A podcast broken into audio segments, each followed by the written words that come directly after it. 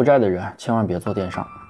这几天有很多粉丝来问我，说他负债几十万、上百万，想靠做电商翻身。我真的直接想告诉大家，不可能，痴人说梦。大家还是做好自己手里的事情，慢慢生根就行。近几年的电商环境真的没有以前好。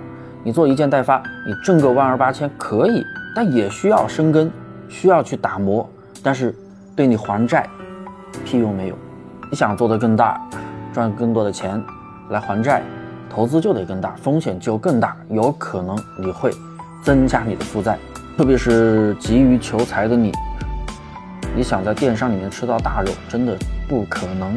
千万别把电商赚钱想得太简单。你们在短视频平台看到的那些博主，动不动一天几百单、上千单，动不动一天几十万，很多都是亏钱的数据，为了割韭菜而已。